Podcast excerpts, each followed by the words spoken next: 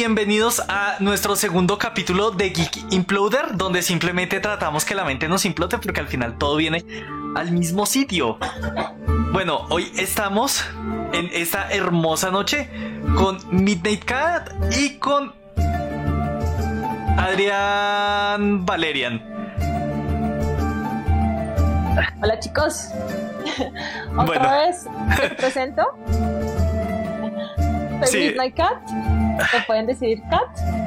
Y um, nos vengo otra vez a acompañar a Alvar como panelista. Bueno, ok, listo. Entonces arranquemos la noche del día de hoy. Que me he dado cuenta que simplemente, ay sí, mal que bien, sí, hay que ser honestos, estamos ya mucho tiempo encerrados en casa, hay que ver cómo aprovechar el tiempo, pero honestamente seamos honestos, honestamente seamos honestos. Ah, me he dado cuenta que tenemos mucho tiempo libre, ¿o no? Pues, digamos que ya pasar del el cuarto a la sala, a la cocina. Ya, me conozco esos lugares de memoria, entonces hay que tener algo, alguna otra actividad más emocionante durante el resto del día, además de pensar qué es lo que voy a comer. Sí, entonces aquí es donde viene el asunto que, ok, tenemos mucho tiempo para el ocio, pero hay que aprovechar el ocio, ¿no? Y pues ahí es donde entra nuestro tema del día de la noche de hoy, que son los hobbies. Que sí, es una cuestión así rarísima. Me he dado cuenta que he tomado muchos hobbies y hay que ser honestos, hay hobbies que están cambiando bastante nuestra forma de, de, esto, de, de pasar la cuarentena y todo. Estamos, pues yo no sé ustedes, yo le estoy pasando, estoy tratando de pasarla en grande, haciendo un poquito de todo. Ahí sí, Midnight, ¿tú qué estás haciendo ahorita con tu tiempo libre? Con tus horas que ya no tienes que consumir en transporte para no ir lejos. Sí, porque antes me tocaba ir hasta, hasta Toberí para trabajar. Ahora que tengo contratos suspendidos,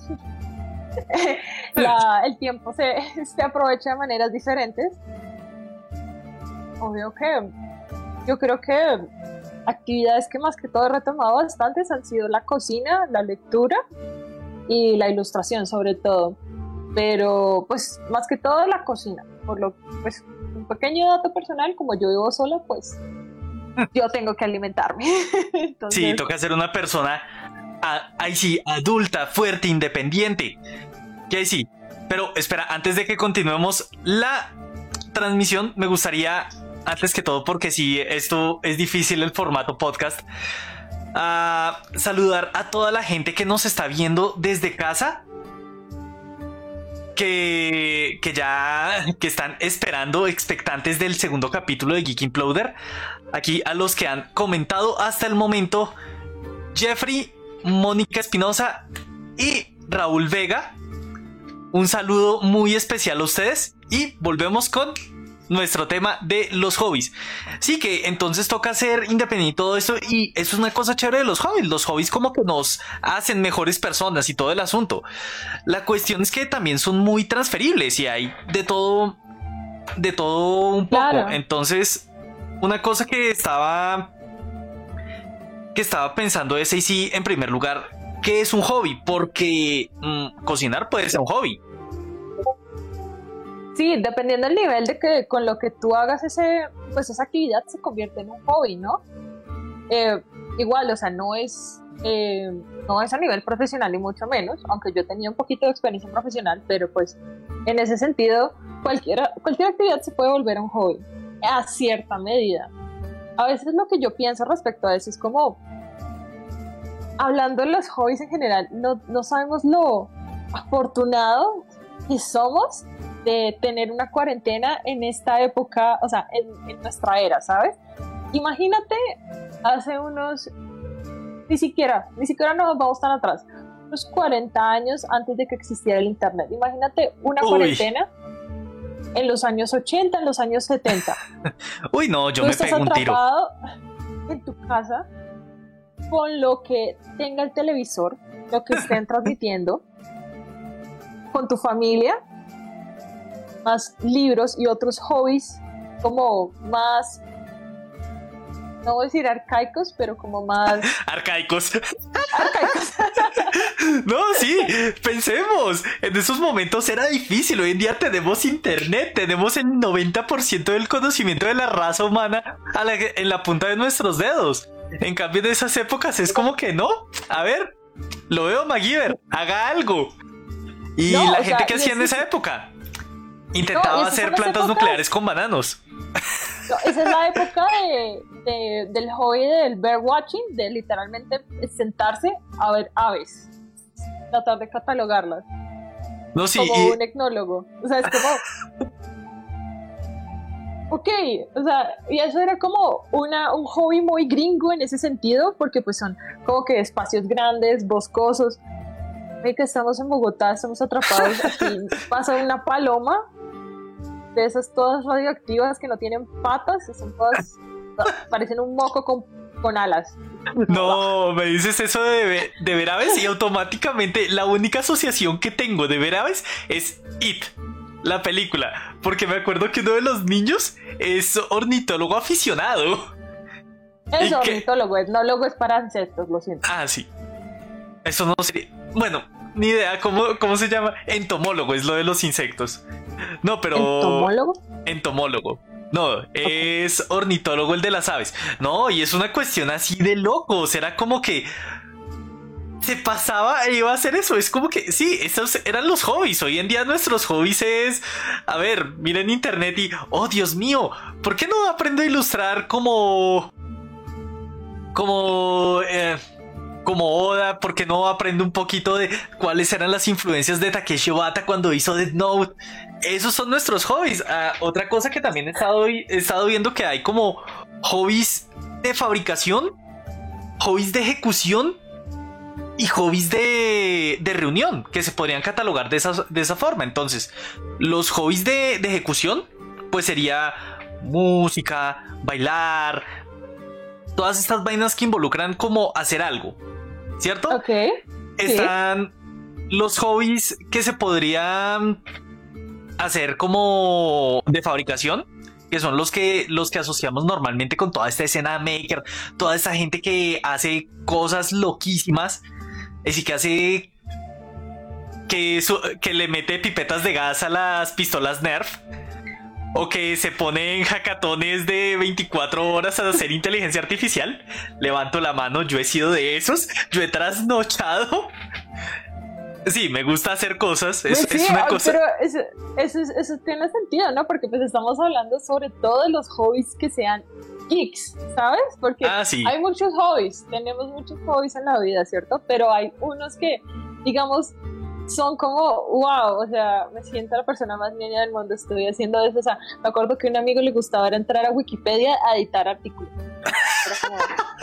ese era su hobby. No, que eso es uno como de esos hobbies de agrupación, que es como estudiar algo es un hobby de agrupación, porque es como que, ok, estoy agrupando conocimiento. Y me acuerdo, yo tuve una época en la que me obsesioné por la espeleología y el estudio de, biomas de, cuevas. Entonces, cómo era que interactuaban los murciélagos, cómo era el bioma, qué pasaba, porque el guano acidificaba resto así. Es decir, pónganme el, pónganme el dinero, los recursos y podría, ser, y, y podría haber sido Batman. Pero, o sea, cerca, pero no. Igual, el corazón está en el lugar correcto, solamente que falta los padres muertos y mucho dinero. Entonces, eh, pero digamos, entiendo porque a mí también pasa eso, como que hay momentos que no, yo me obsesiono con un tema y lo investigo hasta que ya no soy capaz de investigar más. O sea, me acuerdo que a mí me gustaba mucho, eso era por la, y desafortunadamente era por las mismas épocas de que salió Crepúsculo. Era que yo me había empezado a leer Van, eh, Helsing. Ah, Es un clásico. Me con los Girano es un genio. Y con los nazis. Sobre. Sí, o sea, es muy loco, pero me encantó y entonces empecé a investigar y a ver de dónde salían los nombres y cómo Girano había creado todo esto y por qué tenían la influencia y por qué, y por siempre los nazis, o sea, es como un chiste repetido porque también se ve en What We Do in the Shadows, Ay, me sí. acuerdo- se me olvidó el nombre del vampiro que es, es muy buena la historia que era vampiro nazi. Eh, era esa relación mística que había entre los nazis y los vampiros, pero era porque si uno se ponía a investigar la historia de los del nazismo, ellos tenían mucho, o sea, ellos tenían mucho ocultismo. No, claro. Entonces, Era, era muy interesante cómo después Kota Hirano podía retomar esas ideas y hacer esa historia. Pero bueno, o sea, volviendo otra vez al tema, ¿tú ¿qué haces de hobbies? No, pues honestamente ya he llegado a un punto donde realmente es una cuestión como tengo muchos hobbies, hago de todo. Imagino que acá la gente que nos está viendo, oyendo desde sus casas, tendrá una cantidad de hobbies que de hecho me gustaría saber qué tienen que decir al respecto. Entonces vamos a ello.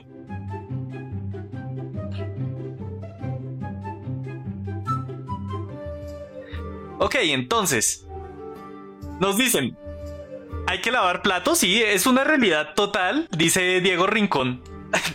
Lavar los platos es, es una de las consecuencias desafortunadas de tener que ser, que, que- que estar encerrado y tener que cocinar. Jeffrey te dice Sí. a ti, somos dos, Kat, a, a mí también me toca ir a Toberín a trabajar. Diego Rincón dice, en los 80 había internet. No como lo conocemos, ah, no, no como lo conocemos, pero había. Ahora en Colombia Claro. baila. Sí, es decir, en esa época internet era súper primitivo, otra cosa. Y recordemos que internet se volvió público es porque hay nerds benevolentes en el ejército. Dice Sí, también porque antes Jeffrey. era una red de, una, una red de comunicación solamente militar. Era como... Y si existía, no existía para, para ver tutoriales. Sí, y Jeffrey dice también, sí, muy cierto, yo sin internet me aburro demasiado, ni televisión veo, solo internet. Entiendo Jeffrey. Yo Sí. no tengo televisor. También dice Fernando Mend, qué triste editar Wikipedia como hobby. No, pero güey, me parece que es algo más... bueno, sí, tengo que estar de acuerdo. Era triste, yo sé. pero- Pero, es, es algo por el bien de la humanidad. ¿Qué podemos decir nosotros al respecto? Es como, Es- ¿qué estamos haciendo? Haciendo cosplay y jugando videojuegos no estamos mejorando la humanidad. Él editando Wikipedia, sí. Siéntanse Pues mal. sí, pero es que esos son hobbies, como también yo tenía un amigo que lo que, lo que su hobby de él era entrar a 4chan al, al foro de, de Paul y ponerse Ay, a pelear Paul. con las personas. No, y además, sea- Paul, que todo el mundo está polarizado y todo el mundo se ofende en 3.7 segundos. Es una cuestión así. y con mucho respeto a las personas que tienen diferentes identidades de género, pero pues mi amigo se iba y se ponía a pelear con todas esas personas que pues él es muy de muy binario en su manera de ver el mundo, pero pues él ponía a poner sobre todo en esos temas de género, identidad de género y de sexualidad. Y ese era su hobby, o sea, era como ¿qué, qué vas a hacer? O sea, ¿qué vas a hacer hoy?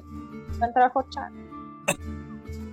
Ok, eso también es a desparche pelear. a otro nivel. Eso es desparche más allá de cuarentena. Es como que, dude, necesitas otro hobby, otro diferente. Ahí sí, Mónica Espinosa manda una muy buena sugerencia. Siempre está el que cuenta arroz. Es muy bueno. También Sí, suena dice. como. Suena muy. O sea, yo sé de co- de contar arroz, solamente que me voy a poner aquí medio Dross de historias de terror, pero eso suena como para mantener a las brujas afuera de las casas, que ponen arroz y sal. Justamente no pueden entrar para porque se ponen a contar el sal. No, bueno, suena muy de bruja. Bueno, sigue. Sí, dice José Caballero que hay momentos en los que uno saca teorías locas. Sí, total. Es una realidad de, la, de lo que pasa. Hay teorías locas y seamos honestos, en este momento parte de nuestros hobbies es hacer teorías locas justamente porque estamos consumiendo tanto de tantos lados que ni pinche idea que, que hay. Ah, también dice acá como que... Ah, dice Oscar Daniel Prieto. Mi hobby es hacer sentir mal a la gente. Y es un hobby muy loable. Honestamente, yo comparto ese hobby de vez en cuando. No lo sé ejecutar. Pobre novia. No, ahí es el truco. Tal vez no tiene novia por eso. No, no, no. Lo retiro. tu novia te debe querer mucho. Te aguanta el sarcasmo. José Caballero dice que su hobbit, no su hobby, su hobbit es dibujar. Es decir, entonces primero dibuja y de paso pasa a salvar Tierra Media. Es algo que hacemos todos los días.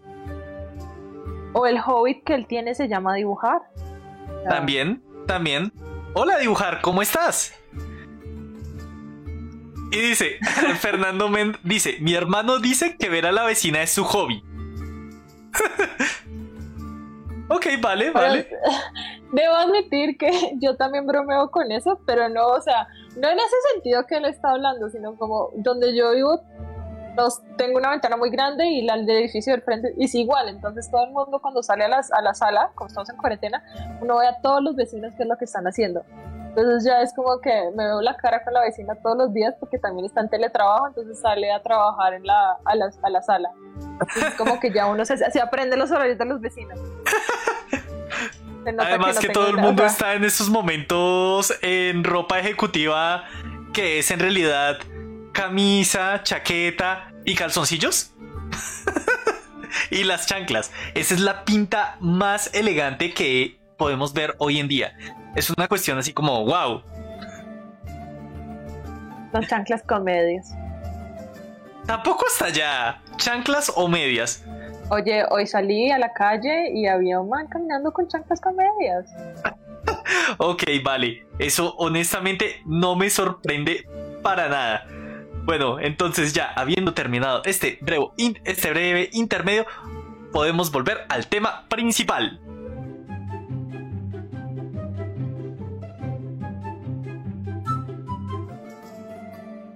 Sí que Ahí sí, ya de nuevo volviéndonos en el tema. Es como. Primero, todos, incluso antes de la pandemia, teníamos una cantidad de hobbies así súper brutales. Ah, pues no sé, yo en lo personal tengo cosplay, series, ah, lectura, hago música de vez en cuando, manufactura ágil tengo demasiados, demasiados hobbies. Es, es una cuestión así súper, súper, súper, súper extensa. Claro, nos dejas, nos dejas, nos dejas ver cómo, o sea, nos dejas como un zapato a los que tenemos de hobby dormir.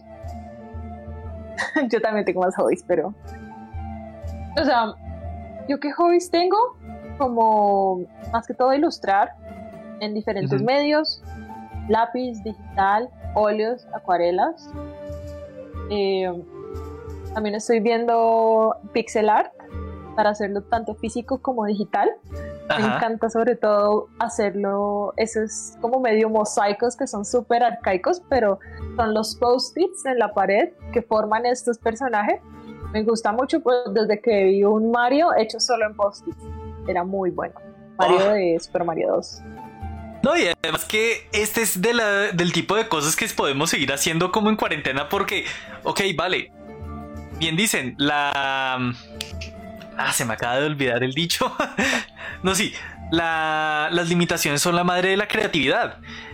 Y honestamente, ah, para no ir lejos, este podcast es un espacio hobby que se dio gracias fue a la, a la pandemia. Dije, no, hay muchas cosas que compartir, hay mucho que hacer. Me siento Juliana Sánchez. Así, me siento. Además, hay momentos que me, que este, que esta cuestión del stream me ha hecho sentir súper hacker, man. Es como que, oh, puedo hacer esto y esto. Oh, todo está bajo mi, mi control, bajo mi dominio. Ahí sí, todo lo que toca la luz es mi dominio. Pero, ¿sabes? Sobre todo es ver cómo aprovechar todo, la, todo lo que el Internet nos da, o sea, en la parte de los hobbies. Digamos una historia personal y de paso mando un saludo si están viendo mis eh, exalumnos. Yo daba clases de inglés. Ajá. Em, Sergio y Fabián, si me están viendo, hola yo les decía a ellos, porque yo empecé, la, cuando empezamos la cuarentena, yo eh, seguí dando clases de inglés a distancia hasta que pues ya definitivamente dio un contrato. Y yo les decía, ustedes tienen toda, todo el internet a sus manos.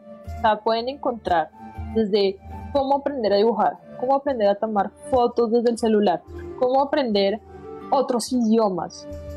O sea, todo el conocimiento que está para tener nuevos hobbies. Todo, toda esa nueva como capacidad, ¿sabes? Y, o sea, yo entiendo que hay cosas que son más populares que otras. O sea, es, es una, es, ellos literalmente es la generación del TikTok. Entonces, Ah, sí. es como TikTok esto, TikTok aquello, y no está mal, o sea, me parece muy interesante, es una nueva plataforma. Eh, No, todavía no entiendo muy bien, esto va a sonar muy... Estamos viejos. Nuestro hobby, envejecer. es la mejor Pero forma en ¿cómo la que así? Nuestro hobby era, cuando éramos chiquitos, era jugar como con ese, con el, con el teléfono que, que el marca era como la rueda. Oye, pero qué exagerado. Eso nos hace sentir a todos viejos. Hola, hola a todos. Hola Adrián, ¿cómo estás? Hola Adrián, Bien. que lo había presentado hace rato, pero hasta ahora entra de forma heroica Es que, a salvar a la ver. noche. Sí, a ver, se supone que yo no debería estar aquí, entonces. Pero por aquí alguien dijo que parecía un cartón, el cartón de Valerian. Sí, ahora soy un cartón 2.0. Eh, hemos tenido más programas hoy, entonces, bueno. Hola a todos. Eh, sí, no, oye, nos hiciste sentir re viejos, Minda, y con eso, eh, eso sí yo un poco. No, bueno, o sea, y es que es una cosa. Ya no soy tan flexible como en antaño. Me siento como Sheldon Cooper. Trato de, de, toca- de tocarme la punta de los pies y llego a las rodillas a duras penas. Estoy envejeciendo. o sea, yo, yo trato de entender porque pues obviamente no me gusta sentirme obsoleta en ese, en ese sentido como entender las redes sociales, pero llega un punto que no soy capaz de entender muy bien el TikTok, ¿sabes? Porque puedo tener esa, ese tipo como de información o ese tipo de, de interacción en otras redes sociales, ¿sabes? Sí, ok. pero no sé, o sea, por eso digo, no tengo nada malo, solamente de pronto no le he entendido muy bien cuál es el objetivo, como cuál es esa chispa que toda la- esta generación, ¿cuál es en qué vamos? ¿Centennial? Y ya, ya de Ok. cuarentenials, no me digas que. Yo me acuerdo que nosotros somos millennials y los que vienen. Nosotros somos millennials. Y los que vienen después de nosotros son los Z. Los Z. Sí, Sí, Sí, son son los Z. Z. ¿Son los, son los, son los terroristas? Eh, ah, eso es como uno, unos mexicanos. what the fuck. Hola, ah, bueno, por ahí me saludaron varios. Bueno, listo. No, no, eso es como. Eso no, eso es. eh, ah, ¿estás hablando del grupo mexicano de los Z? No, no. Honestamente, eso suena. De hecho. Eso suena a ese capítulo de CSI Miami. El cartel de Eh, los Z. Sí, pues es que, pero es que sí lo son, es verdad, los Z es una pandilla mexicana. Eh, Sí. por, aquí, por aquí están diciendo que son Centennials o Z, sí, o sea, creo que es que le puedo llamar de las dos formas. Eh, No, son que ¿Sabes qué es lo que pasa? Que es que mm, ellos tienen ese tipo de vainas que llaman shitposting. O sea, eso es lo que e- esa generación tiene característica. O sea, que por eso es que mucha gente no entiende el TikTok, como estos videos random que les parecen graciosos, ¿sí me entiendes? Como esos clips que como que uno dice, pero qué carajos estoy viendo. Eso es muy centennial. O sea, de hecho es una característica, como que les gustan las cosas como que, como que no tienen tanta coherencia y no es por decirlo mal, sino que eso Pero es eso es lo parte que de- hacía, eso es lo que hacía Vine y Vine se murió. Exactamente, por es, porque Sí. es que lo que pasa es que viene, ellos eran los que lo estaban haciendo, pero con menos edad. ¿Sí me entiendes? De hecho, el grueso de la población que era eso, era ni siquiera son los millennials, eh, sino que son, o sea, antes de eh, los que siguen, lo siento. Entonces son esa generación que seguía, tiene ese randomicicidad de Vine. Es que yo randomicidad es una palabra que me he inventado, pero que siempre he utilizado, porque ese es el- Aleatoriedad. Se dice. Sí, aleatoriedad. randomicidad, porque son tan, son tan incluidos en la generación del internet que tienen esta vaina que es tanta información que no la pueden conectar, ¿sí me entiendes? Ese es el problema de los de esa generación. Entonces, por Sí. eso todos estos hobbies son muy aleatorios, si te das cuenta, de hecho, además de que hacen muchas estupideces aleatorias y los hobbies son Uy, muy cortos, eso es una cosa que, que creo que podemos decir que es efímero, el, como los hobbies como en la generación actual, ¿sí me entiendes? Eso considero pues como ya que lo mencionaron. O sea, que Sí, de podríamos hecho- llegar a hablar de que se está perdiendo como la identidad de los hobbies. En cierto aspecto lo que pasa ahí es que son otros tipos de hobbies. Sí, es raro porque es como yo decía de los hobbies de ejecución. Entonces TikTok es, es un hobby de ejecución. Es como que ah, he visto cosas súper creativas, cosas también súper desparchadas en TikTok. La, que me- lo que mejor he visto en TikTok y me ha hecho reír tanto fue con la cosa más estúpida me sentí tan, tan zeta en ese momento. Cogiendo el gatico y lo pone a bailar con salsita de fondo. Con, salsa. Eso me hizo reír ¿Te sentiste bastante. Sí, me sentí, me sentí joven y bebo. Prefiero la palabra centennial, la verdad. O sea, es que es- no sé por qué. Sí, pues por aquí. Creo que los terroristas. Sí, no, es que sí, son grupo, es un grupo de, de- de- Creo que es de No Centroamérica ya. con los terroristas. Y, sí, y, ah, y creo que los que le siguen son los Senials. Eso es lo que también estaba viendo. Entonces, o sea, es que ya, sí, es que ya lo que va es que ya todas las generaciones ya están establecidas. O sea, hasta los que nacen hoy ya deben tener su nombre también eh, en este momento. Entonces, es como lo que sigue. O sea, Senials, eh, Centennials, Millennials. Así más o menos es como, como la clasificación. Entonces, sí, yo creo que los hobbies, como tú estás diciendo, eh, están perdiendo como relevancia, pero es que es raro porque es que yo siento que es como todo inmediatez, si me va a entender? O sea, sí, el internet es muy inmediato y, y eso genera que la gente tenga que, como que todo sea muy rápido. Y por eso Claro. también es aleatorio porque no pueden crear una estructura de un hobby. O sea, la gente no, no es Pero- capaz de hacer un hobby permanente. Por eso, o sea, claro. es lo que yo estaba diciendo, porque un hobby tiene que tener una cierta constancia, o sea, es una regularidad, eso es como unos hobbies efímeros, o sea, ellos hoy están publicando en esto, mañana están haciendo otra cosa, pero son cosas que no, no permanecen en el tiempo, o sea, no es como que yo tenga mi hobby de dibujar, que siempre he estado dibujando, siempre he estado ilustrando desde que yo tengo eh, capacidad de tener un lápiz en la mano, o no sé, otro tipo de hobbies que tú llevas años y años haciendo, ¿sabes? Sí, ahorita eso es, son- o sea, está tan saturado, son tan, están tan saturados de información, están tan por- bombardeados de productos, de mensajes, que ya no son capaces de tener una, como concentrarse en solamente hacer algo, ¿sabes? Sí, claramente. No, no, sí.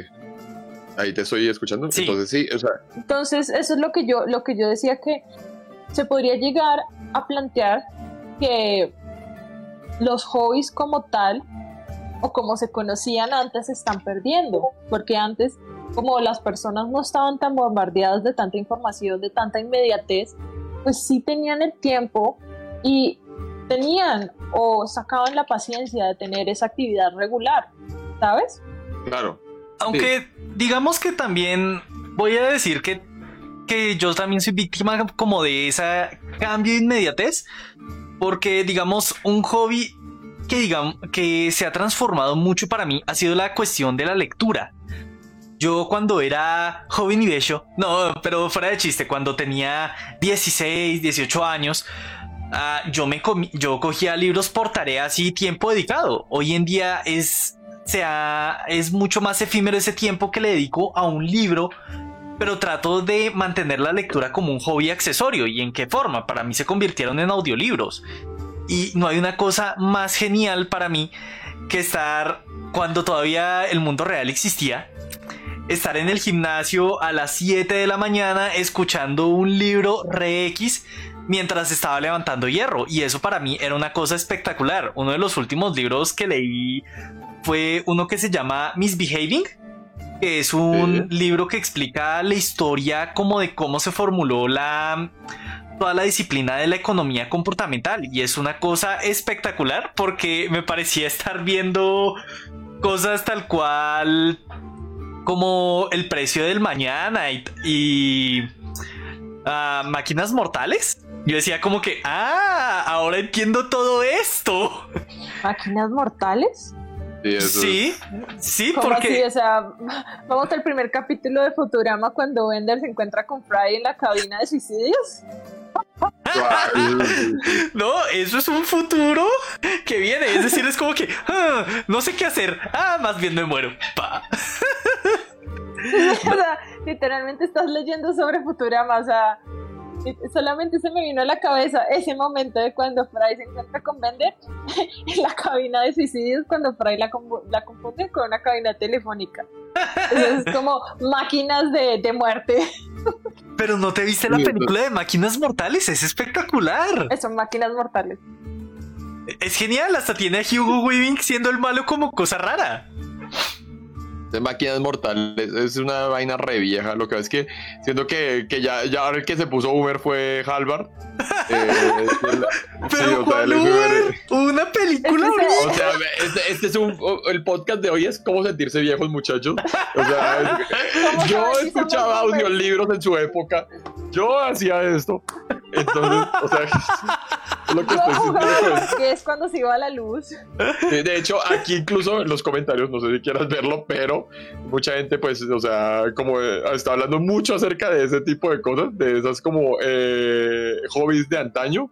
No sé si quieras leerlos, a ver. Pues involucremos. Ahí sí, involucremos a la comunidad. Ok, ok, perfecto. Entonces, ¿qué, es lo que dicen? ¿Que el hobby es Minecraft? Sí, es una cuestión así. ¿Y qué otra? Ah, que dice Oscar Daniel Prieto que insiste en que lo que los nacieron entre el 94 y el 98 es la generación detenida en el tiempo. Y en ese aspecto creo que sí, estamos completa, estoy completamente de acuerdo porque nacimos en un periodo justo donde la tecnología se estaba apoderando del mundo.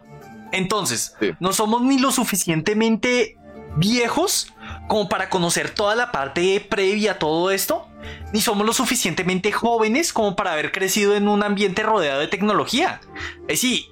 fuera de chiste, la, primer, la primera vez que yo tuve una conexión de internet en mi casa Sí, fue cuando cumplí 13 años. Ya, ya era puberto, ya era puberto cuando tuve internet en mi casa. De resto, recordemos esas épocas previas en las que, en las que llegábamos del colegio, íbamos a ver la serie que nos gustara en la tarde. En mi caso era Art Attack. Y salíamos al, al ciber de la esquina a mirar Wikipedia o en carta. sí, Sí, de, o sea, de hecho, En incluso. carta. Sí, por aquí están diciendo que el TikTok de antes era. O sea, de hecho, algunos dicen que su TikTok era en carta. Por aquí estaban diciendo, creo que yo lo alcancé a leer. Sí. Sí, Ay, mi TikTok era en carta, decía carta. Fernando Men. Por aquí, de hecho, Ley decía que el TikTok de otros era el Windows Media o el reproductor Media Center. Y eso sí Ah, tenías y el cámara. visualizador de onda. Ah, Sí, en carta que tenía sus eh, como clips de los museos, de todo ese tipo de cosas. Sí, su Entonces, esos eran navegación los hobbies 3D. como de antes. Sí, y nosotros creíamos, juepú, qué vaina tan genial. o sea, o sea, eso me hizo acordar muchísimo porque, prim- primero que todo, qué fino que seas del- de, los de Art Attack. Yo me acuerdo, un otro dato curioso sobre mí, yo soy de Bucaramanga.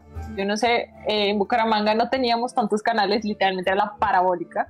Entonces, imagínate, además teníamos que, yo tenía que llegar al colegio a ver qué era lo que había en los canales nacionales. Entonces Sí. era como... Y había un canal que se llamaba SAS. Sí, Ah, yo por fin.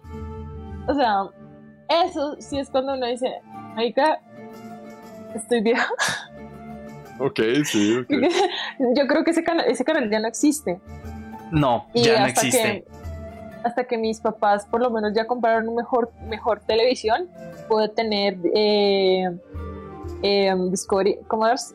Un canal que era para niños, pero antes no era tan niños. No sé si alguno se vio algún programa que se llamaba es, eh, Mecánica Popular para Niños. Ese Discovery Kids, favorito. me encantaba. Discovery muy Kids. Era como, o sea, también por eso, antes yo quería ser ingeniera por ese programa, por mecánica popular para niños. Era genial. Yo lo amaba con todo el corazón. Ah, no, ese era, ese era espectacular. Me encantaba. Sí. Y,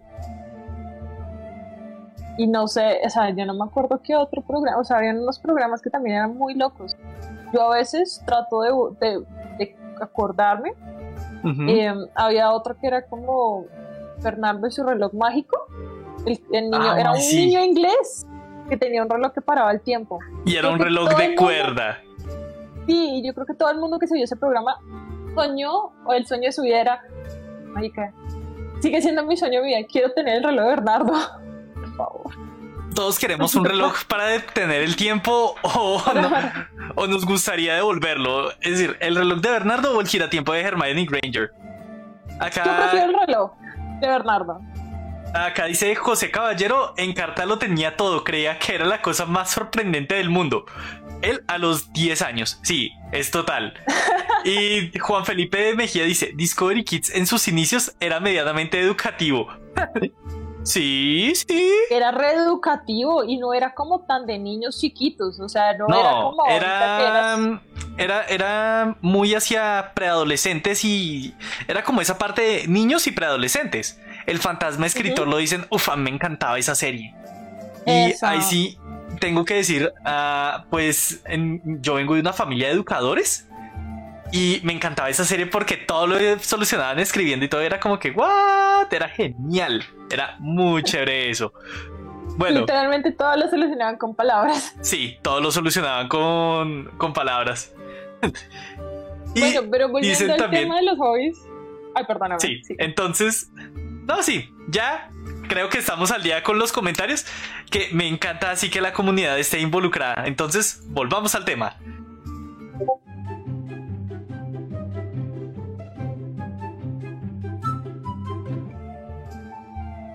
No, sí, uh, que ahorita una cosa que, que, ha cambiado también con los hobbies es, digamos, la disponibilidad que tenemos para hacer las cosas. Que yo estaba pensando, digamos, hay ciertas cosas que simplemente ya no podemos hacer. Como por ejemplo ir a comprar materiales o cosas por ese estilo, de conseguir recursos para hacer nuestras cosas, ya es algo que se ha perdido. Es decir, me siento viviendo en un futuro post-apocalíptico. Se ha acabado el agua, mi destino ya sí, en el camino. Mad Max Fury ah. Road. No, tampoco tienes que empezar a coleccionar las tapas de botellas como si estuviéramos en un Fallout. Entonces es como. Todavía, todavía tenemos muchos recursos. Pero entiendo eso, o sea, ahorita no podemos tener un hobby que implique demasiadas, demasiados materiales, demasiados... O sea, no es como, ahorita mi hobby, quiero que mi hobby sea hacer cerámica en torno, es como, no, ¿en dónde vas sí, a Sí, o sea, es como el hobby más complicado del mundo, sí. sí. Nomás pensemos la mesa de arcilla, es como que, ¿what? El torno. El torno, esa vaina. Bueno, básicamente lo único que sé es que de antaño el torno era literal eje y lo pateaban para que se mantuviera girando. Eso era en antaño el torno de, cerámica. Todavía sigue existiendo, se llama, y eso se, se llama el torno mecánico, el torno manual que es el que tú mueves con la, es un pedal que tú le das con el pie mientras le das, y es el que le da las vueltas a la, a la arcilla. Y ya existe el automático, que es solo por como por velocidades, como una licuadora. Yo ¿Ah, sí? con cerámica. Sí, de hecho, eso es una buena explicación la que estás dando. Em, a ver, ¿qué más les cuento? Así como, bueno, como que, o sea, esta persona hablando de que hobbies antiguos, ¿no? De los hobbies que estabas haciendo, sí. Sí, pues. pues... un segundo. sí, y cómo... ahorita. sí, digamos, otra cosa que me gusta hacer es el cosplay. Y pues, digamos, como buen cosplayer, que, que me gusta hacer, coser. Coser es un hobby que es chévere y es como que. ¿Dónde conseguiste esto? Lo hice yo. Y también es algo que últimamente no puedo hacer mucho porque, hey, simplemente no puedo ir a Lafayette o a cualquier lado a comprar telas, vuelvo y digo, el destino está en el camino. sí, es una cuestión sí difícil y no, entonces, ¿qué toca hacer con, respecto a estos hobbies de manufactura? Son, son, son jodidos. Sí, es un, ya es un reto cuando tú quieres hacer un hobby ya a ese nivel de manufactura eh, igual comparto contigo el, ese hobby, no es hobby, ya es parte de mi profesión. Yo soy diseñadora textil. Entonces, coser, patronar, ver las prendas y tener los materiales a la mano, pues ahorita se vuelve muy difícil. Obviamente que yo también tengo una máquina de coser eh, y con esa además tengo que solucionar todas las, todos los tipos de costura que, que tenga que hacer. O sea, es una máquina doméstica, no es nada industrial tampoco tengo otro tipo de máquina, pero pues esa sirve para muchas cosas. Igual, yo creo que em, en ese sentido, de, digamos, en el textil, si alguien quiere como tomar ese hobby, podría empezar haciéndolo algo mucho más sencillo, como que algo que se encuentra en las papelerías que están todavía abriéndose, ¿me entiendes? Como una, una aguja y un hilo y empezar. Y yo creo que no de pronto hacer un, un atuendo completo de cosplay, ya es muy pro de parte de Halvard, eh, sino empezar modificando una prenda que ya tengas, algo que ya esté, que ya no utilices y quieras practicar. Eso sería lo mejor. Por ahí están diciendo que es que cerámica geek el día de hoy. Entonces, eh, eh, sí, claro, o sea, pues es importante que de todas formas, o sea, pero eso es un poco como una edición un poco entre productividad y no productividad de los hobbies, ¿cierto? O sea, pues uno ya lo decide volver así, o sea, ese es el, el, nivel en el que el Harvard está, o sea, porque pues yo también soy cosplayer y uno lo vuelve o productivo o improductivo, pero el caso es que, sí, como que uno debe como tratar de por lo menos así no tenga que ser algo necesariamente que genere un fin, por lo menos tener algo que vaya generando como un ocio. Me hago entender porque es que es diferente como que la gente a veces también quiere como que todos sus hobbies le produzcan, no, muchos, o sea, es lo que tú decías, de comenzar por algo, ir haciendo algo, vayan despejando su mente, o sea, algo que les genere algún tipo de intención dentro de ustedes y que les vaya permitiendo lograr algo, ¿sí? No, claro, y es algo muy importante que también es la razón por la que muchos en primer lugar entran a las, a las artes y las abandonan ahí mismo a que lo que pasa es todos entramos a las artes porque hay algo que nos mata, cualquier cosa. Pero ¿por qué las abandonamos?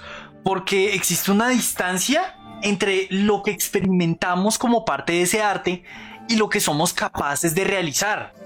Entonces, claro, si yo si yo me emocioné por la música escuchando el intro de Thunderstruck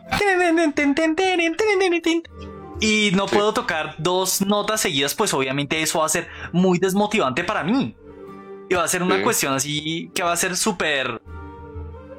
súper wash. Es, es pesado.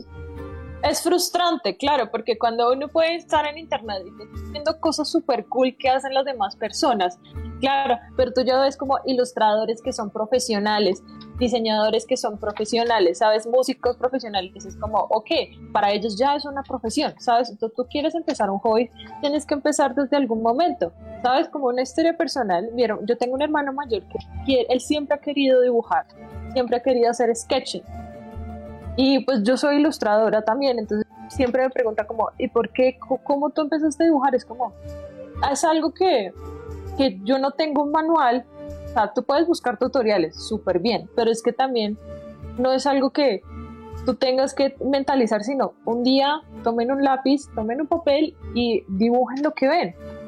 Puede, que, puede ser que obviamente son primer, sus primeros dibujos no van a ser nada bonitos, pero es que es normal, uno está aprendiendo el hobby y es lo que y es para que uno disfrute lo que está haciendo y para entender que eso en algún momento va a progresar un poco más, ¿sabes?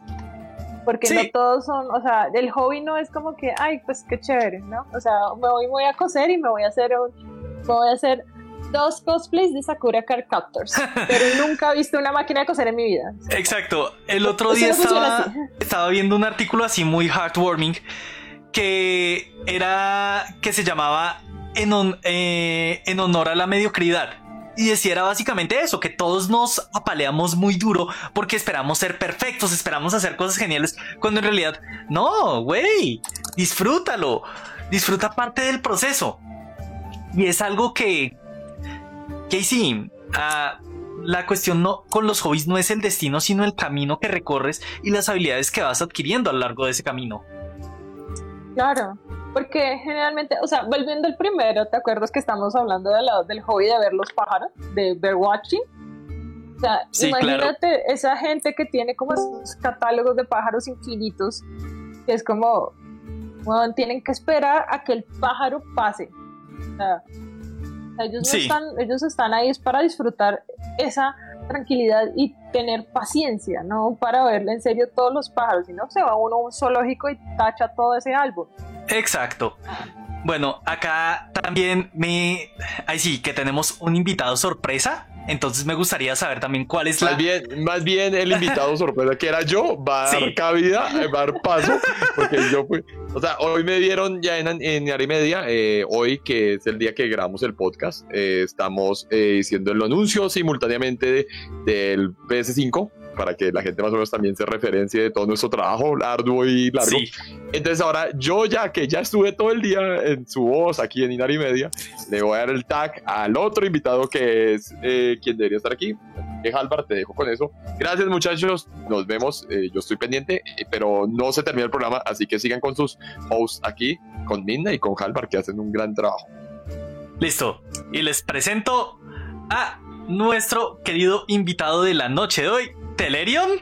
Entonces, preséntate. Muy buenas noches compañeros, ¿cómo están? Qué pena el retraso, por todo eso tuvimos un problema bastante técnico el día de hoy. Creo que no nos acompañó la fuerza porque se me fue la luz. Y como no soy del lado oscuro, entonces no tenía electricidad suficiente para prender el computador. Entonces, pues ya sabemos qué pasó.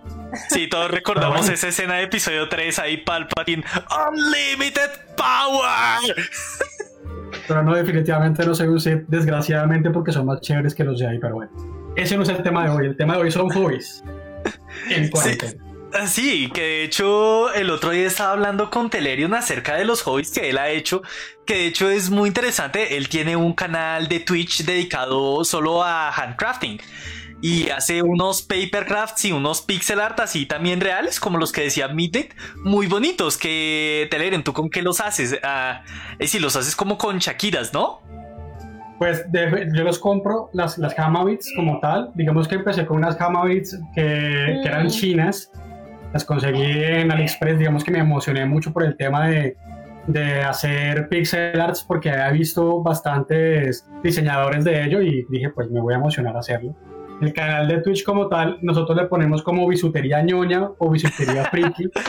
es como el término que, que se le dio al, al, canal de Twitch porque ya, ya hay mucho gameplay, ya hay mucha temática como diversa y dije pues el, el, el making and crafting hay canales, pero digamos que no como, como estar en el bar, como estar en, en, en, este programa, eh, que fue como la temática que hicimos manejar. Entonces, ¿qué estamos haciendo? Pues que estoy haciendo yo en el canal de Twitch, estoy tratando de hacer un poco de modelismo en, en Gundam, estoy haciendo un poco de, de papercraft, de bastantes cosas, pues y hemos hecho, por el momento hemos hecho uno, pero tengo bastantes diseños para mostrar. Eh, le explico mucho a la gente en el canal eh, tipos de software, cómo se maneja el, el, papercraft, tipos de materiales para hacer pixel arts y para modificar como tal el, el hobby para que ellos se emocionen. De por sí, la, la última presentación es de Getaria. ah, no, pues chévere. Entonces ahí ya saben, para que también sigan a Telerion, que lo pueden encontrar en Twitch tal cual. Telerion, T-H-E-L-E R-I-O-N. Sí, y hace cosas muy bonitas y todo. Y es una cuestión así súper chévere. Que de hecho, por eso fue que le propuse este tema. Porque tú lo ves súper creativo. Y el otro día se estaba pegando una tostada brutal acerca de algo muy sencillo: un marcador, un una tinta para hacer, para marcar bien los paneles de los Gundam. Y esto es algo bonito de los hobbies. Es como que, oh Dios mío, uno se empieza a emocionar por estupideces, literal. Y yo le decía a Halvard que soy un, una persona muy compulsiva. Digamos que el, el, modelismo es un hobby que no debería iniciar una pandemia, porque conseguirlos es un complique. Digamos que yo ya había tenido un, modelo antes de que iniciara esto, había conseguido una muy buena promoción en Amazon cuando Amazon te mandaba las cosas gratis, ahorita es una cosita. Cuando Amazon y... todavía existía. Sí, pues, pues, existe, pero no te cobra el doble por las cosas que compras, pero pues bueno, eso es un, una temática diferente. Es que no existe y, en Latinoamérica. Eh, sí, sí, sí, una cosa, no, además que no sé qué estarán vendiendo ahorita, pero bueno. Y, y, me empecé a, me gustó el tema del Gundam, entonces me metí en un, en un Gundam que es intermedio, no es el súper básico, porque me parecía que era, que el reto siempre es interesante. Y después me, me puse a, a revisar qué más se puede hacer digamos, eh, y encontré esta vaina del panel liner que me pareció una cosa espectacular. Yo le decía a, a otra vez, como, como encontrar esas cositas que le dan como el plus a la figura que te entregan solamente y volverla un poco más allá de lo que te entregan, o más allá de lo que te venden, y me parece muy bonito. Ah, no, eso es una cosa muy bella y eso es algo también que digamos yo comparto parcialmente ese hobby. A mí pues me gustan son la parte de las miniaturas, me gusta la parte del wargaming. Porque también soy medio ñoño histórico, ñoño de eso. Entonces conocí, primer war, wargaming que conocí de todos, al igual que en la que todos en su vida, Risk. Pero ah, actualmente actualmente me gusta mucho es Warhammer y lo mismo, esas miniaturas y dedicarles el tiempo y lo mismo a como favorecer esa mediocridad. Como, sí, sé que no es perfecto. Ah, yo me doy cuenta de los pecados que cometo en mis en, mis modelos. Y son pequeños pecados como, ay carajo, acá le quedó una gotica más de pegante. Y son cosas que simplemente yo siento que le dan esa parte de originalidad al, asunto. Se ven más orgánicos, se ven más lindos, más tiernos, más, más chéveres. Que ahí sí es, una cuestión así, digamos, ah, aunque ahí sí voy a discrepar con Telerion al respecto. Pero el modelismo sí es un hobby que se puede iniciar durante una pandemia. Porque... Ah, no, sí, porque al final del día la inversión inicial puede ser solo una. Y como hablábamos con el internet, lo tenemos todo. Es decir, puede que no hagas modelismo de Gundams, no, puede que no pintes miniaturas de Warhammer. Pero eh, sí, yo este es mi segundo encuentro con el modelismo personalmente. Yo antes cuando era cuando era niño, no, cuando tenía 12 años, 13, cuando, cuando recién tenía una conexión de internet en mi casa, encontré un sitio de internet que tenía algo muy chévere. Tenía planos de modelos de aviones. ¿Y cómo construías esos aviones? Los construías con balso y papel de seda. Y así fue como empecé y es una cuestión muy tonta, muy, muy sencilla. Yo empecé haciendo aviones pues de la Primera Guerra Mundial, porque eran como los que podrían ser más fidedignos. Me hice una réplica del biplano del varón rojo, todo bonito, todo lindo. Nunca, nunca lo pude pintar, pero es a lo que veníamos, es mantener tu hobby vivo de la forma más más boba posible y no es, no es ser perfecto, no es botarle el mundo de plata, sino botarle cariño y botarle tiempo. No, en eso estamos de acuerdo, pero digamos que cuando, te, cuando estamos hablando de, modelismo, es complicado iniciarlo en, época de pandemia. Digamos, el papercraft se podría manejar como un tema de modelismo porque tú consigues los planos en papercraft de muchísimas cosas, de barcos, de naves, de lo que quieras, que también se podría funcionar como modelismo. Pero digamos que el modelismo de armar pieza por pieza, de poder encajar las cosas para armar un algo, como un Lego o algo así por el estilo, sí tiene un diseño como tal, digamos que es, puede ser un poco más complejo armar las piezas. Obviamente no es mérito que tú puedas, mm, no sé, conseguir porcelanicrón y empezar a armar las piezas en porcelanicrón y construir algo. Obviamente hay gente que tiene las, las facultades, pues a mí personalmente me gusta mucho el tema de las manualidades desde niño, mi madre me metió a cuanto curso pudo por cuando estuvo administradora en la Casa de la Cultura del municipio donde yo crecí, Dinamarca. Entonces digamos que siempre me ha apasionado, pero digamos que no es un hobby que alguien pueda incursionar muy fácil si no tiene... Es fácil cuando tú puedes comprar un modelo, un modelo que ya está, pre, que está prehecho y tú puedas simplemente ensamblarlo y pintarlo y poner las cosas a diseñarlo desde cero o imprimirlo y empezar a construir las bases a partir de balso, eso implica eh, lijar, que implica recorte, que la gente, no, toda la gente tiene como las facultades artísticas para ello. Es que eso era lo que yo te, era lo que yo iba a decir, o sea, me parece, eh, desafortunadamente pues yo no, nunca he hecho modelismo, pero pues sí lo he visto, que sin embargo necesita cierta cantidad de recursos, ¿sabes? O sea, no es algo como tan fácil. Y aún así, pues lo que tú decías, Álvaro, o sea, puede ser que tú lo hayas hecho, pero porque te gustaba mucho y fuiste capaz de tener los recursos más básicos a la mano y hacerlo funcionar, ¿sabes? Pero de resto si es algo un poco más complejo o si la gente literalmente, o sea, no tiene impresora, no tiene papel, no tiene no sabe cuál es el papel seda, no tiene balso, o sea, ¿me entiendes? Se podría llegar a complicar mucho, ¿sabes? Y además es eso, o sea, tú vas a empezar a hacer ese hobby desde materiales muy básicos, y, pero tú ya estás viendo en la pantalla un avión divino hecho con los materiales tops. Obviamente no se va, no va a ser lo mismo, pero es como un intermedio entre las dos cosas, o sea, como lo que dice Telerion, pues que necesita unos recursos y unos materiales de eh, a, ciertos, a cierto nivel, eh, de cierto modo, pero como tú también dices, se puede llegar a empezar con algo muy básico, pero pues hay que, hay que tener ciertos, ciertos recursos. Sí, ahí es lo que dice Ley González aquí en los comentarios, que dice, tienes toda la razón, Midnight, quizás eso es lo que ayuda a uno más. y debemos superar los obstáculos y lograr hacer algo que nos gusta. A Raúl Vega dice, sobre todo no estresarse por ser pro de una, lo importante es disfrutar cuando es un hobby. Y también dice la cuestión de la inspiración, y para todos la inspiración siempre ha sido algo ñoño, que dice José Caballero, yo vi tanto anime que me animé a dibujarlos y ahora dibujo ligeramente bien. Y Juan Felipe Mejía dice también similarmente, yo empecé a dibujar por un álbum antiguo que tenía mi mamá de personajes Disney y empecé a lo Art Attack. Es una cuestión así que es como que, wash, Sí, es, es, un tema de emociones, es un tema de, emoción, de, amor. Sí, y, digamos, eso es lo que decíamos cuando hablábamos de los, de los makers.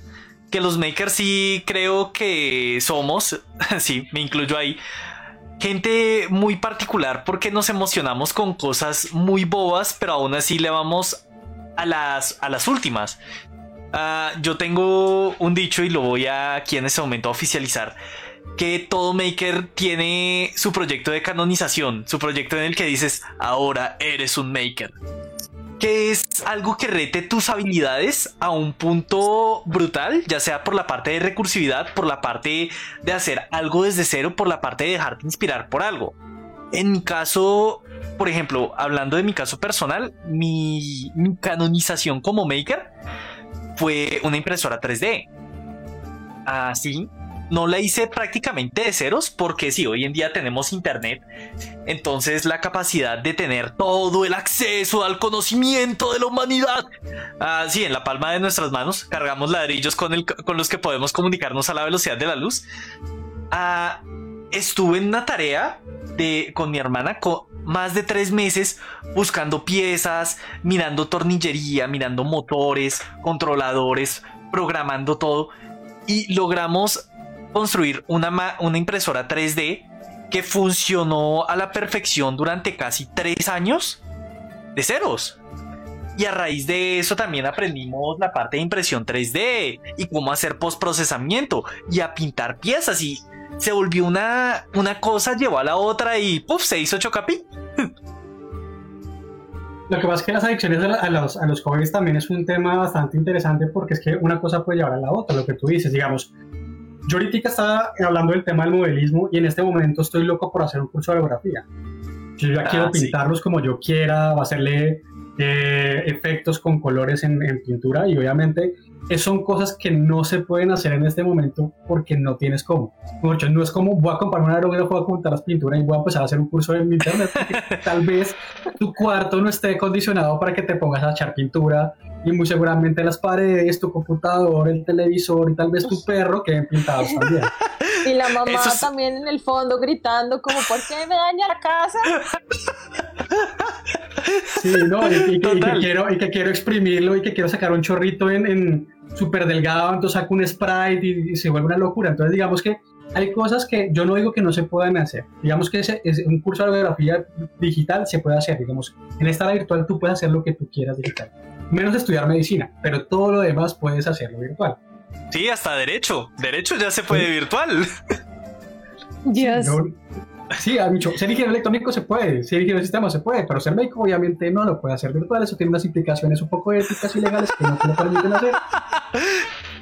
No, pero, ya, ya incluso en ese aspecto la gente se está metiendo y por lo menos, sí, voy a aclarar que hay una gran diferencia entre emocionarte y tratar de desarrollar un conocimiento anatómico y médico certero y simplemente leer la la cuestión, el grupo de, de mamás en Facebook y de una vez dices, ay no, es que eso es malísimo. ¿Por qué? Ni idea, pero eso es malísimo. Pero sí, es decir, hay gente que se, que se documenta muy bien acerca de la parte médica hoy en día. Ah, sí, pero pues es diferente, o sea, o sea, es prácticamente suena como si estuvieras abogando que podrían ser médicos estudiando en línea, es como, ok, no, tú puedes conocer y puedes leer todo lo que tú quieras, infinitos, o espero que sean por lo menos informes de médicos válidos o por lo menos avalados por alguna institución académica mm, de medicina. O sea, tú hasta tú solito te puedes aprender todos los órganos, todos los tejidos, todos los huesos, todo el nombre de las células en el cuerpo, eso no te va a hacer un médico. solo te vas a ver alguien, solo te vas a volver alguien muy loco que cogió como hobby aprender sobre medicina, sobre anatomía y fisiología en el cuerpo. ¿Sabes? Pero, la, ventaja, que, que, tenemos es que en base a lo que estamos hablando de los hobbies, los hobbies sí tenemos toda la carta abierta para aprenderlo. Obviamente que necesitas un poco más de eh, ciertos hobbies requieren un espacio en el cual lo puedas desarrollar. Entonces también necesita un poquito de inversión, no muy grande, pero que sí puedas manejarlo de cierta forma. Claro. Sí. O sea, sigue. Ah, bueno, no, sí, que, que es lo que digo. Es decir, por muy rebuscado que sea tu hobby, no va a ser tan difícil como crees. Es decir, un hobby, honestamente, los hobbies que tienen costo de entrada más alto son los hobbies menos productivos. Y sí, a pesar de que yo soy gamer y me encantan los juegos, tengo una galería de más de 700 juegos y todo, gaming como tal, si solo me queda la faceta gaming, es un hobby poco productivo. Y es uno de los hobbies con el mayor costo de ingreso que hay porque implica tener una máquina que pueda ejecutar una cantidad de operaciones en nanosegundos y eso es muy costoso. En cambio, un hobby muy productivo puede ser el modelismo y eso no requiere casi ingreso. El podcasting es más productivo y no requiere lo mismo que requiere el gaming y es, y es eso. Cualquier hobby puede ser muy desescalado, una expresión más mínima, una expresión más fácil de, de ejecutar. Sí. Y también, o sea, yo concuerdo mucho con Halvard, pero y también es como empezar por cosas pequeñas, ¿sabes? Como lo que tú decías del modelismo, o sea, empezar por algo pequeño. Lo que decía Telerion, perdón, Telerion, y que él estaba hablando de la aerografía. Lo digo porque a mí también me gusta, me llama mucho la atención el muralismo y el graffiti. Y pues ahorita pues igualmente yo no, o sea, no tengo los recursos para comprar pinturas en aerosol, a pesar de que yo sí pueda rayar las paredes de mi casa. porque eso mi mamá no me va a gritar, ¿sí? Pero digamos que yo puedo empezar a, a practicar desde algo más sencillo como aprender lettering en, línea, ¿sabes? Y después eso se pasa a gran escala. No, es empezar por algo pequeño y después irlo desarrollando. Ya cuando esta cuarentena se acabe, si Dios quiere, eh, uno ya pueda tener esa base para ir al mundo y empezar a recolectar más materiales, más recursos, de pronto encontrar más personas que practican el mismo hobby, ¿sabes? Hasta, de hecho, eso ni siquiera necesitamos del mundo exterior si ya tenemos el Internet que nos comunican con estas vastas comunidades de personas que comparten todas las locuras que a uno le gustan también. Entonces es como, encuéntrate personas que te quieran también guiar en esos, en esos hobbies. O sea, tenemos, eh, pues, tenemos un resto de redes sociales más que todo me gusta mucho Amino porque Amino es como súper, puedes llegar a ser súper acotado a una sola cosa. No sé si alguno de ustedes tenga Amino. No. Sí, yo tengo el de anime de Amino. Sí. Entonces, ¿Y por qué? Porque estaba buscando novelas ligeras y no las encontraba en ningún lado. igual, no las, igual no las encontré en Amino, pero por ahí empecé.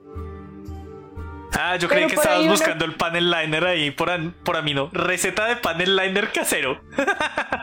Y créeme que no, lo, que no lo dudé, porque mira que cuando estaba buscando el tema del panel liner, que por sí lo encontré fue en un foro de modelismo de, de bélico, mucho de temas de tanques y carros, y que son hermosos, que son una gente que pinta unas cosas espectaculares. Y, y después me puse a ver, y lo que, y lo que dice eh, Midnight, eh, obviamente es consultar información que existe en la red, y obviamente a partir de tutoriales, a partir de videos de personales en YouTube, de seguimientos en Twitch, de grupos de Facebook, de cosas así, uno te, empieza a provocar. De hecho, tú puedes ver una ventana muy pequeña de un mundo gigante y empiezas a ver cómo esos rayos que salen de ese mundo gigante hacia tu ventana y te empieza a contaminar y se empieza a abrir esa ventana de tal forma que cuando ves ese mundo gigante quieres hacer de todo pero no sabes por dónde empezar. No, eso también es, es una cosa que es terrible al momento de tomar un hobby nuevo, que ahí sí, hasta está documentado en procesos de desarrollo de productos y todo, que se llama análisis, uh, parálisis por análisis. Y es, sí, hay tantas opciones, tanto que la gente no sabe realmente qué hacer. Y es, y es una cuestión así total, brutal, es, es terrible. Entonces es algo que que la gente se, se solita se bloquea. Es como que, sí, voy a hacer esto. ¿Y por dónde empiezo? No, pero por acá, por allá. Entonces, a veces pienso que es más saludable simplemente tener ese haz de luz y por ahí ir de a poco a poco a poco, simplemente guiándote con ese haz de luz de, de esa nueva pasión que puedas tener. Claro. Y yo digo, no, qué pena, mira. No, sigue, sigue, sigue. Es lo que yo digo, digamos, si uno quiere un hobby o le llama la atención un hobby desde en su misma expresión, la mejor forma es ver videos en YouTube. Es que la parte de la docencia, así la persona que está haciendo el video no sea el mejor eh, pedagogo del mundo, es una forma de transmisión de información que es muy pura. Y tú la quieres y tú la recibes como tú quieras. Si alguien no te gusta cómo te explica, buscas otro, hasta que encuentras uno que te llame mucho la atención. Cuando yo empecé el tema de las Hamabits, encontré un muchacho en Chile que no me gusta cómo hablan los chilenos, sin desmeritar a los chilenos, que explicaba las cosas de una forma en la cual me enamoré y me empezó a gustar mucho y empecé a ver muchas de las técnicas de él y es muchas de las cosas que él me enseñó a mí y de la forma que me lo enseñó a mí yo se lo estoy enseñando ahora a mis a mis suscriptores de Twitch. Ah no claro no retener la información sino compartirla también. Sí eso me parece algo que es muy o sea que es de, lo, es de las cosas más cool de los hobbies o sea, yo entiendo que de pronto al empezar uno como que se conecta con mucha gente, pero puede ser que se le, uno se desvíe por esa sobrecarga de información. Pero ya cuando uno va en un, eh, un, nivel intermedio y uno puede llegar a tener esa información para compartir con otras personas, eso es de lo más, es lo más interesante y es como de lo más bonito, claro. Porque igual comparto con Telegram una anécdota parecida. Es que yo, yo tejo en, en dos puntos, eh, en dos agujas, perdón y yo aprendí a tejer literalmente viendo YouTube, con un canal de una señora peruana. Es, o sea, es una señora como de 40, 50 años que tiene un canal que es solamente de, tejer, con todos los puntos, con todas las texturas que tú quieras hacer a dos puntos. O sea, es súper valioso entender eso y después uno puede llegar a reproducir eso y a volver a compartir esa información, ¿sabes? No, sí, claro. Y y eso ha sido como, como, como algo importante que no es solo absorber y absorber el hobby, sino parte de ser un buen hobbyista, yo considero que es dar un poco a la comunidad. En lo personal, en mis streams, siempre trato de comentar de algo de lo que hago o de cómo manejo así el stream qué tipo de cosas hago y eso ha sido algo espectacular. La gente que en YouTube te dice, mira, deberías hacer esto, deberías hacer lo otro y te permite, te permite hacer cosas chéveres, te permite ver qué puedes hacer. Y son cosas muy bonitas. Sí, uh... claro. No, no, no, sigue tú. no, o sea, lo que yo iba a decir es que o sea, independientemente, porque es que digamos los hobbies son algo, un tema muy grande, pero digamos lo que estamos, lo que, lo que estamos como llegando a ese punto es que el hobby también crea comunidad, crea grupos. Tú después te encuentras con estas otras personas que son makers y pueden compartir sus proyectos, se muestran sus ideas, se muestran sus, sus objetos, sus eh, piezas ya terminadas, ¿sabes? Igual con las otras comunidades. O sea, digamos que ya hablando también cosas de vieja escuela, cuando, eh, cuando yo también empecé a dibujar, eh, yo, yo quería empezar a dibujar y yo empecé a dibujar porque a mí me gustaba también el anime. Y el anime que me empezó a, que, a mí me incitó a empezar a dibujar fue Sailor Moon y Sakura Card Captors. Entonces, eh, en esa época ya cuando, como por el 2009 o antes, eh, ya cuando estaba el internet era más popular, yo era de las personas que me encantaba ir a DeviantArt. Todavía existe la página. Solo que ya no es lo mismo que era en antaño. Ya no es lo mismo, porque la comunidad como que también se degeneró mucho. O sea, yo no lo he vuelto a visitar, pero sí he visto muchos youtubers que se, se burlan ahora de DeviantArt porque dicen que ahora solamente hay, hay fanart de, de furros. Entonces es como...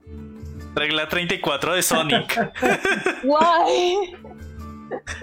es como cuando era una comunidad de personas que su hobby era dibujar o ilustrar y compartían sus historias, compartían sus fanfics, sus mangas, fanfic de Naruto, me acuerdo que yo me leía uno y era como algo muy ñoño, pero era muy chévere porque uno veía que eran las personas que de verdad, o sea, que estaban empezando como en ese proceso y que uno también podía empezar ese proceso.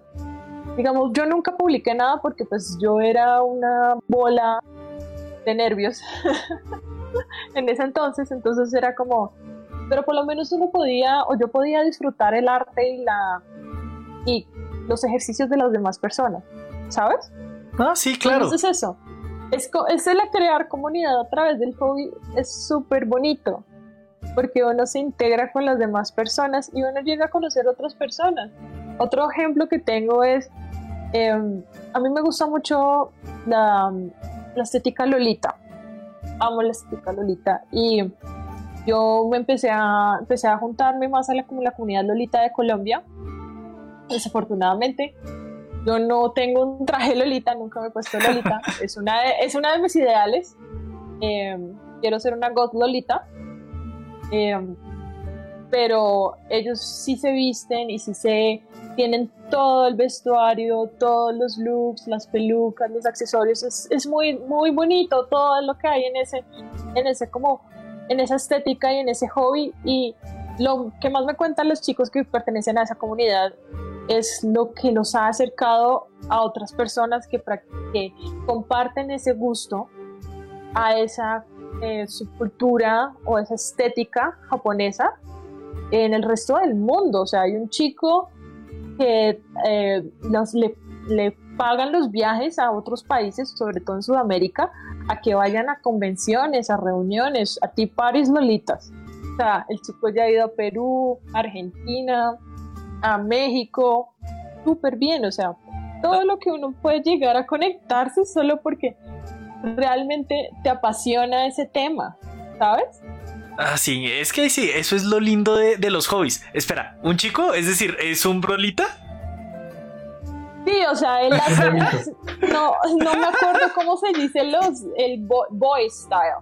Se llama ah, boy ok, style. es boy style, no brolita. Es boy style, perdón. Pero pues es parte No, de la comunidad sí. lolita, o sea. Para nuestros, ay sí, para nuestros espectadores que no sepan cuál es la diferencia, ah, pues en la comunidad Lolita la, se utilizan así todos los vestidos rimbombantes y toda esta estética que está basada mucho en el periodo rococó. Las Lolitas son las niñas normalmente, ah, o G-Style ah, o Boy Style, como se también se Boy le conoce. style. Boy Style, me corrige chat. Es lo que pasa ahí sí cuando aplicas básicamente esa misma e- esa misma, ¿cómo se llama? Esa misma orientación artística a un chico. Brolita es básicamente cuando sigues los mismos, las mismas conductas de Lolita, pero para un chico. Es decir, literal, Sí. es un chico con vestido, pero se ven Es un fabulosos. lolito. Es un lolito, como dice Telerion. Aunque lo que yo te diría que de pronto para no utilizar, porque no sé si todo el mundo sepa cuál es el periodo rococó y tengan como esa estética en la mente, yo diría, imagínense esas muñecas de porcelana que tienen sus, sus tías o sus abuelas. ¿Alguna vez alguien vio una muñeca de porcelana antigua? Y que son como con estos vestidos súper grandes y súper pomposos de flores con, con colores llamativos, esa es la estética Lolita, porque en parte también se basa en eso, o sea, se basa en la, se basa en la estética del rococó, más tam- eh, la estética de las muñecas de porcelana europeas. Entonces, eso es como, de pronto, si la gente que no sepa muy bien cómo es el rococó, pero pues lo va a buscar, van a ver, probablemente lo primero que le salga será la película de María Antonieta. Eh, no es estéticamente la más acertada, pero pues tiene muchos elementos que sí son acertados. Vean y miren una muñeca de porcelana y esos son los vestidos Lolita. Sí. son, y el boy style también, porque habían muñecos eh, masculinos. También con tal su cual. estética. Pero la mayoría de los boy styles, voy a decir una cosa que no sé, porque digamos que solamente es como para entrar en la, en la, en la controversia, por así decirlo. Los chicos lolitas no son los que se visten como, como mayordomos, como que tienen pintas como de mayordomo. En el, en el, en el gothic lolita, No necesariamente. No necesariamente. Yo sé que este chico se viste con, eh, sí, con ropa estilo eh, eh, igual rococó de realeza, no necesariamente rococó, porque es que el rococó de la realeza siempre me recuerda como a Luis XVI y era demasiado rimbombante. Eso es mucho rimbombante. Entonces es como un estilo más que todo neoclásico y él de hecho sí se viste es más que todo como príncipe y como rey, no como mayordomo, o sea, ahí es como, perdón, o sea, estamos aquí y mayordomo acá. O sea. de estatus, es una pinta de estatus. Sí. Es literal, ya me lo imagino así todo alevoso como que plebeyos. No, y literal, y lo hace súper bien. O sea, tú lo ves a, él, eh, creo que se llama Danny Army, si no mal. Eh, si hay alguien aquí de la comunidad Lolita o que está haciendo eh, o que sabe de Lolitas aquí en Colombia, que probablemente ya lo conozca, súper me encanta. O sea, la estética y él lo hace. O sea, es impecable cuando él sale como un rey. O sea, literalmente sale como un rey. Y así él ha sido o sea, él ha conectado con la comunidad a través de todo, a través de Latinoamérica. Y, creo que también fue a Estados Unidos una vez. Y ellos eran los que, em, eh, ellos son los que hacen los, ellos son el a los, a las lolitas importantes japonesas que han venido a Colombia. Y se me van el nombre en este momento. Pero ellos son los que traen a, a esas lolitas importantes a las que son ya en Japón modelos de, de las marcas de ropa que solamente se dedican a, hacer vestidos de Lolita. Eh, mal Pretty Angel, si no sé mal. Pero bueno, ahorita probablemente me equivoque con los nombres. Un poquito se me olvidaron. Pero por el momento me interesa involucrar a la comunidad y preguntarles cuáles son los hobbies que les gustaría iniciar.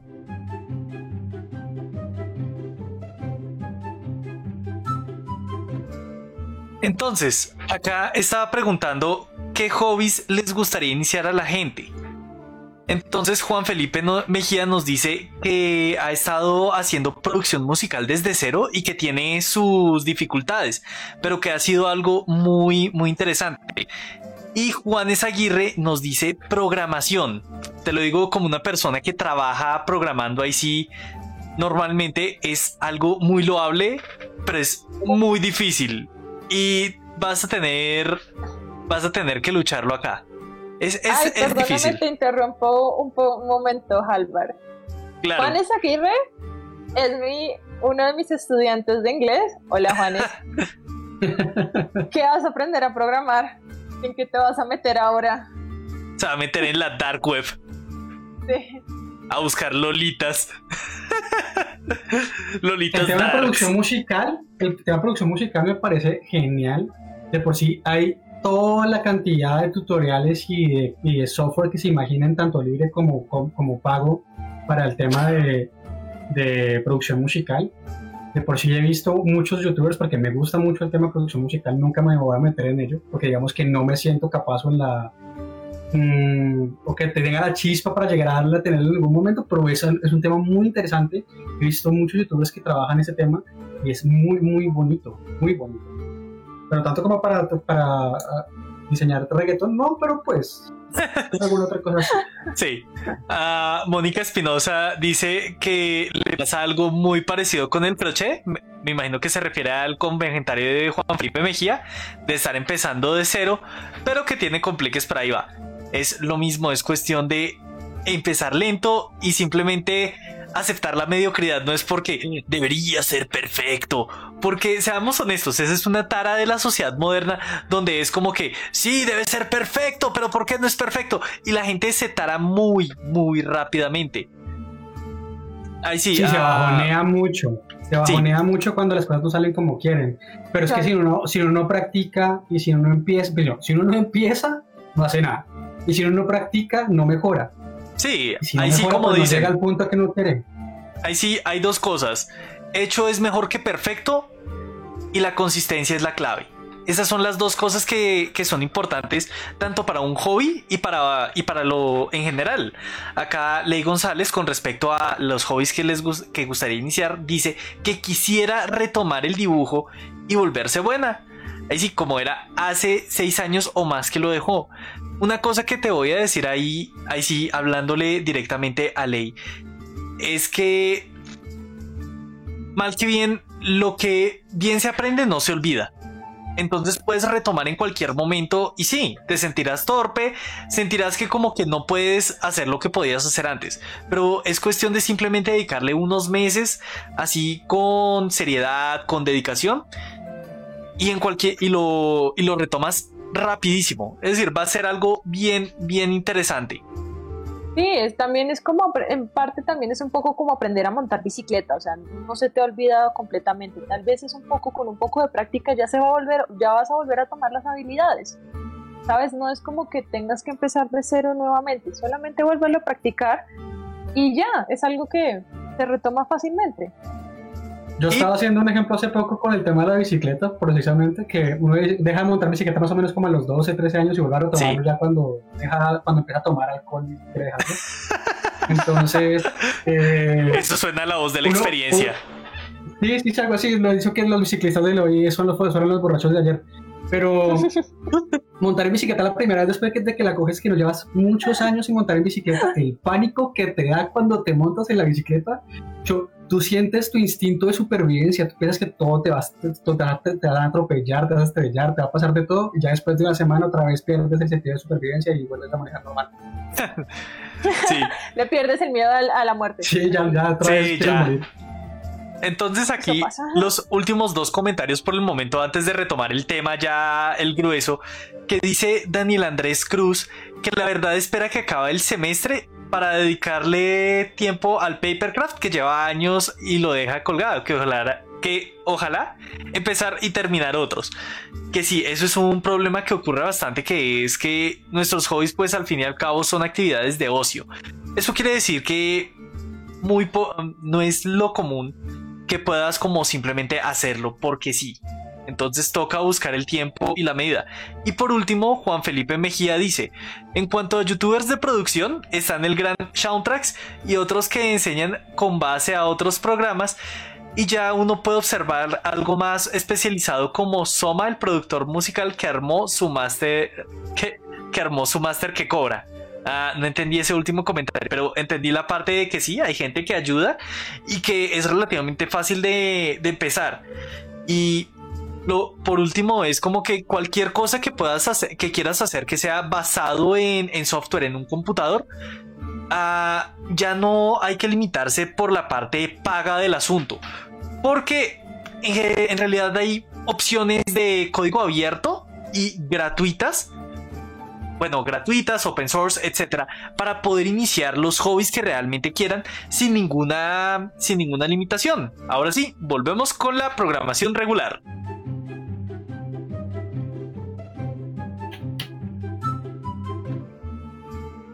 Qué bueno. Con esto de los. sí, Oli. Vaya, nos fuimos por mucho. Cinco segundos. casi no regresamos. Sí, casi no regresamos. Eh, sí, por ejemplo, Telerium se fue desde el inicio del programa y volvió a la mitad. Para que vean, eso es una realidad. La verdad es que siempre estuve, después me, después me desaparecí y volví. después del tercer día, como decían las escrituras. Sí, algo así parecía.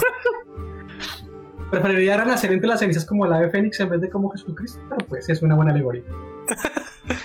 Sí, pero es que la ceniza implica algo. Wash. En cambio, Jesucristo es como que.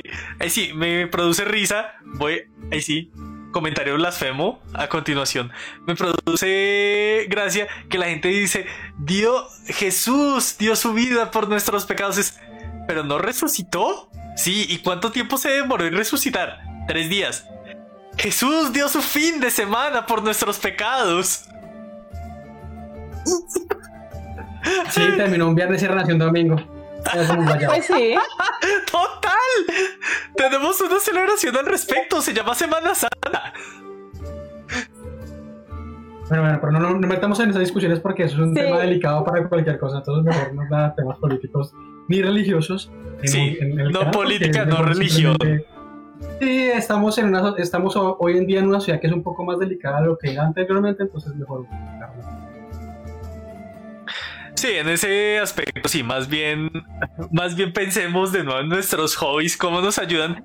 Que mal que bien, ah, ese comentario salió a, basado en otro de mis hobbies que es como analizar las cosas de más. Tengo, literal, tengo, tengo un tratamiento de historia para la trilogía secuela Star Wars que creo que es más cercano a lo que George Lucas se imaginaba y estaría aprobado por Dave Filoni. Estoy seguro. ¿Qué? Toca mostrar la ñoñería. No, pues sí. Entiende, además esto, o sea, lo que tratamos de hacer también es que sean hobbies, que sean geeks, o sea, ¿qué, qué más geek que ponerse uno a investigar el origen de las historias de todas las películas favoritas y ver todos los detalles de por qué los personajes son así. O sea, es como uno se entra en la historia de una manera absurda.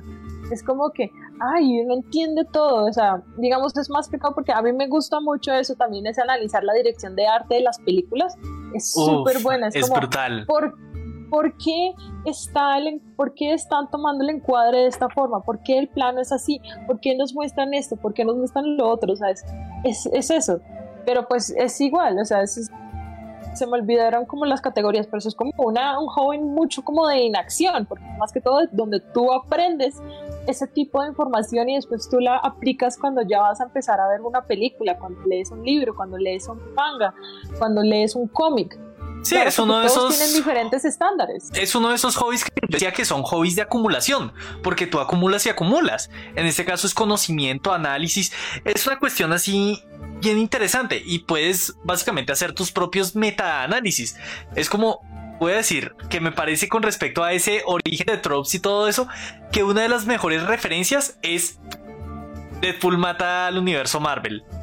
Que fue, oh, que fue la trilogía. La segunda parte, recordemos, Deadpool se va al metaverso a matar las influencias que crearon el universo Marvel. Y me parece genial porque entonces va, mata a la sirenita y termina matando a Namor. Mata a los tres mosqueteros y termina matando a los X-Men, a los Avengers y a todo el mundo. Ah, mata a Pinocho y termina matando a Visión. Y, es genial cómo es que lo va. Los va así. Va, va, deshaciéndolos. Y una referencia que me encanta ahí, pues que sería meta referencia, que técnicamente en ese cómic, Batman derrota a. ¿Derrota a qué? Derrota a Deadpool. ¿Por qué? La inspiración directa para Batman fue Sherlock Holmes, el detective más grande de todos. Entonces Sherlock el que al final derrota a Deadpool. Y seamos honestos, este son el tipo del tipo de análisis que, que se llegan es cuando uno es yo al respecto. Es como que, what, the fuck? No, y además que hacer un, hacer un cómic en base a cómo es la reacción de un personaje cuando se entera que es dibujado, es un manejo divino de la historia. Muy bueno. Pero, o, sea, además de hacer esos análisis y entender, es también para que, bueno, y digamos otra vez en ese sentido como de los makers, como también de la creación, es para uno tener esos, esos bases de creación, o sea, saber cómo wow, estas personas están haciendo estos personajes de esta manera, están, lo están tomando desde estas bases, con estas referencias, con este, sí, para que uno después uno también hoy es escribir, hacer, sus hacer los propios cómics de amateur, hacer los mangas amateur, que yo soy muy de hacer eso. O sea, es como saber y entender eso cómo se hace, o sea, es muy, muy interesante. Y de la parte de Deadpool Kills de Marvel Universe, creo que mi, de mis favoritos y de las que más me acuerdo es cómo mató a Thor. ¿Cómo mata a Thor? De esa parte no me acuerdo. No, es muy bueno. O sea, no me acuerdo, está matando, está creo que matando a los Avengers, obviamente. Y es como que eh, ya no sé cómo mata a Ant-Man. No me acuerdo cómo se llama. Ah, las Pin Particles. Solamente que él con el rayo lo pone en el máximo, o sea, no es para minimizar, sino para maximizar. Entonces, cuando Thor llama al Moir, porque él, le había parado, él se lo lanza al Moir y se vuelve gigante. Entonces, cuando, lo, cuando el Moir llega a Thor, lo, aplasta. Es como, obvio, o sea, es muy perfecto. Es muy de caricaturas. Así, sí, es como el coyote. Copiarse más o menos. Pero bajo la lógica de, de, Deadpool es genial, porque es Deadpool, o sea, él mata a las personas de una, de una manera tan irónica, tan satírica, o sea, es como, pero tan oscura, que es como, obvio, ¿cómo no lo pude pensar antes? Y es como que Thor se espicha con su propio, con su propio, con, su propio martillo, es como... No, y tiene todo el sentido. Ah, me hiciste acordar de un capítulo de Supernatural que básicamente encuentran como al anticristo. Y entonces lo que pasa es que el anticristo, eh, sí, que es un niño que básicamente es como hijo de un humano con un demonio, una cuestión así y llega con el asunto de que, ¿qué es lo que pasa? De que el niño pues todo lo que él cree son parte de las leyes de la física. Entonces el niño cree que no, uno de los cositos estos de bromas en realidad puede retirar a la gente.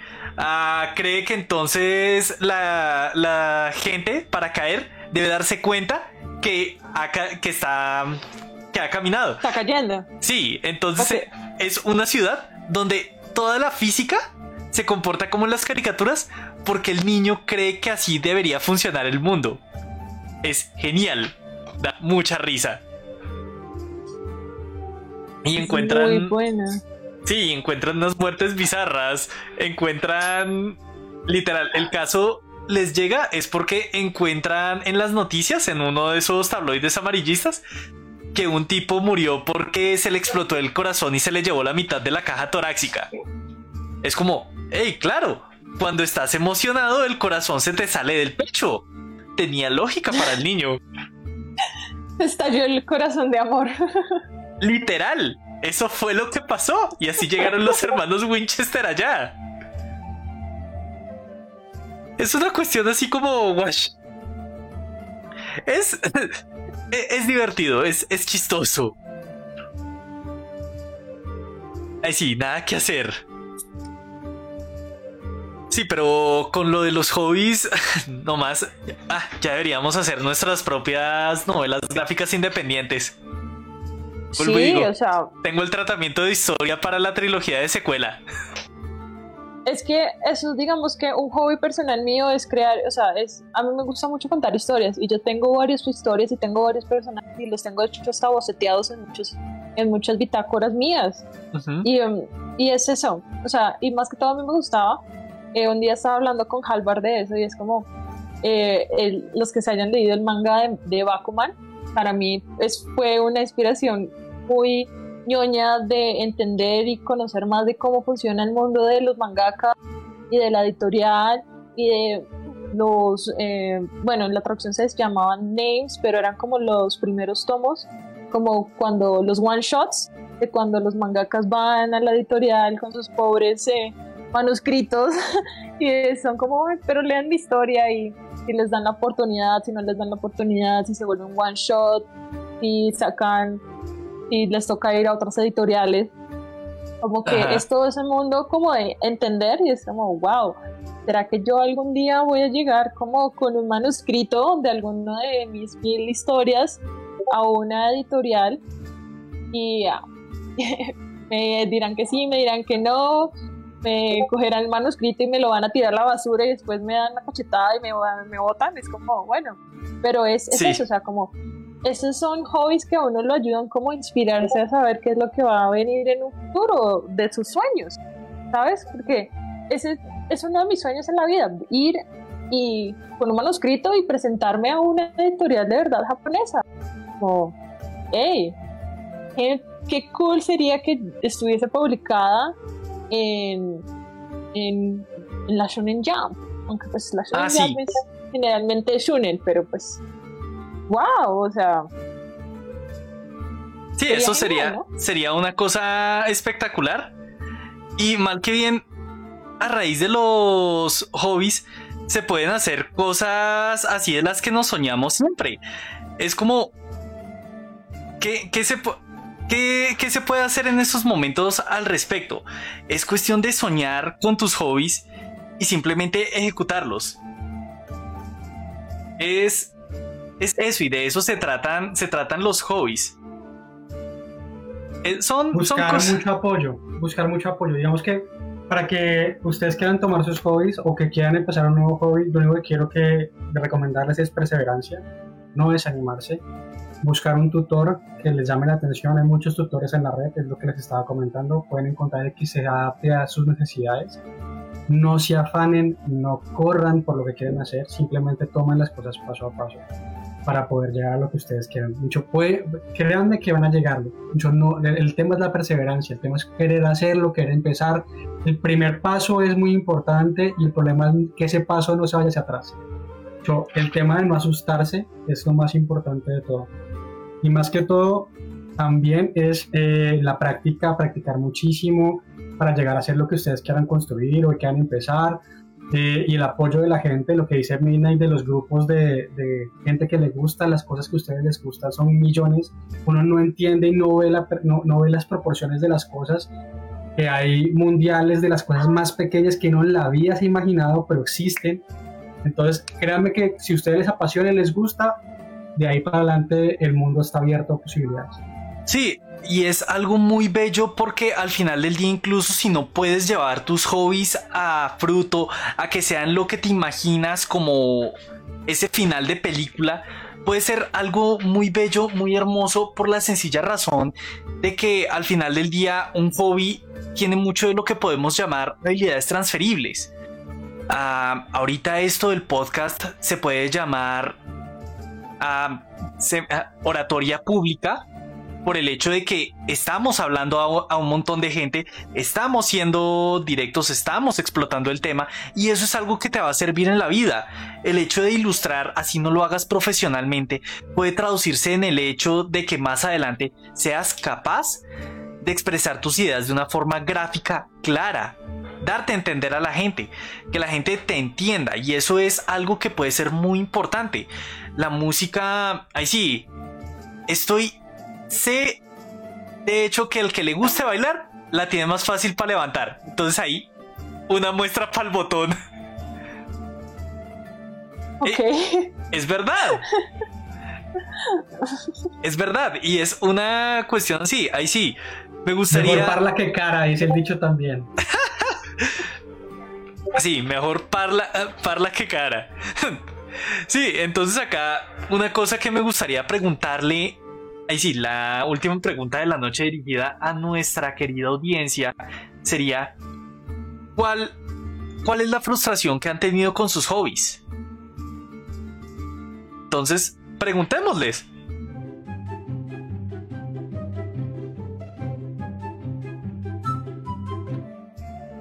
Ok, entonces, ¿con qué frustraciones han tenido con sus hobbies? Dice Marco Buitrago, la repostería.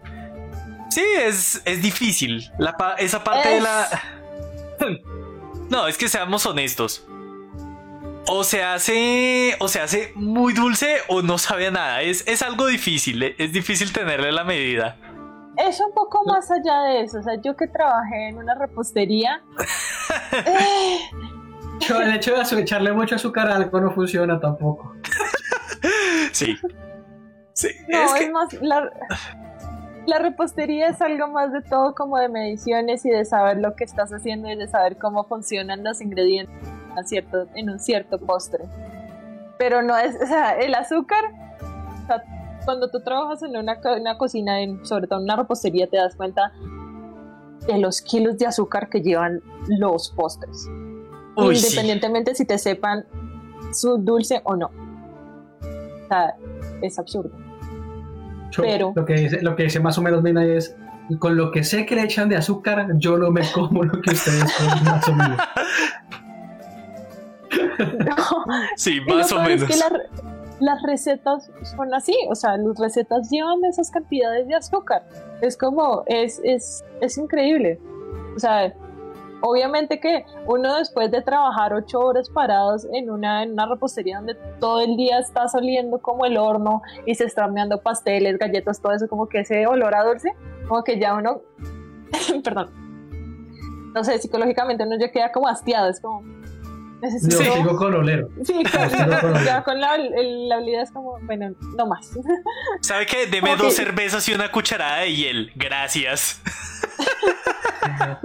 Siento que me engordé dos kilos de solamente oler el horno.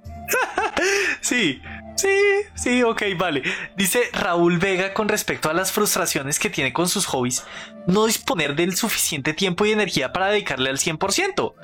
Ahí, pues, ¿qué es lo que ustedes le dirían a Raúl?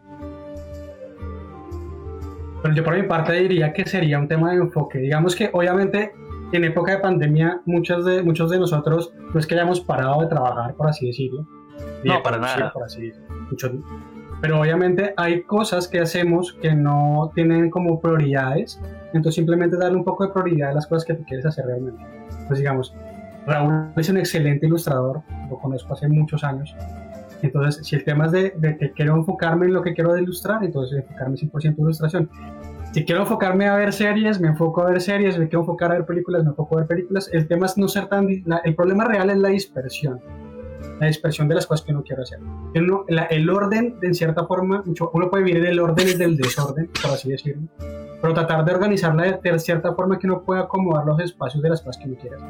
Si tiene varios hobbies en la semana, organizar en los días de la semana que quiere hacer.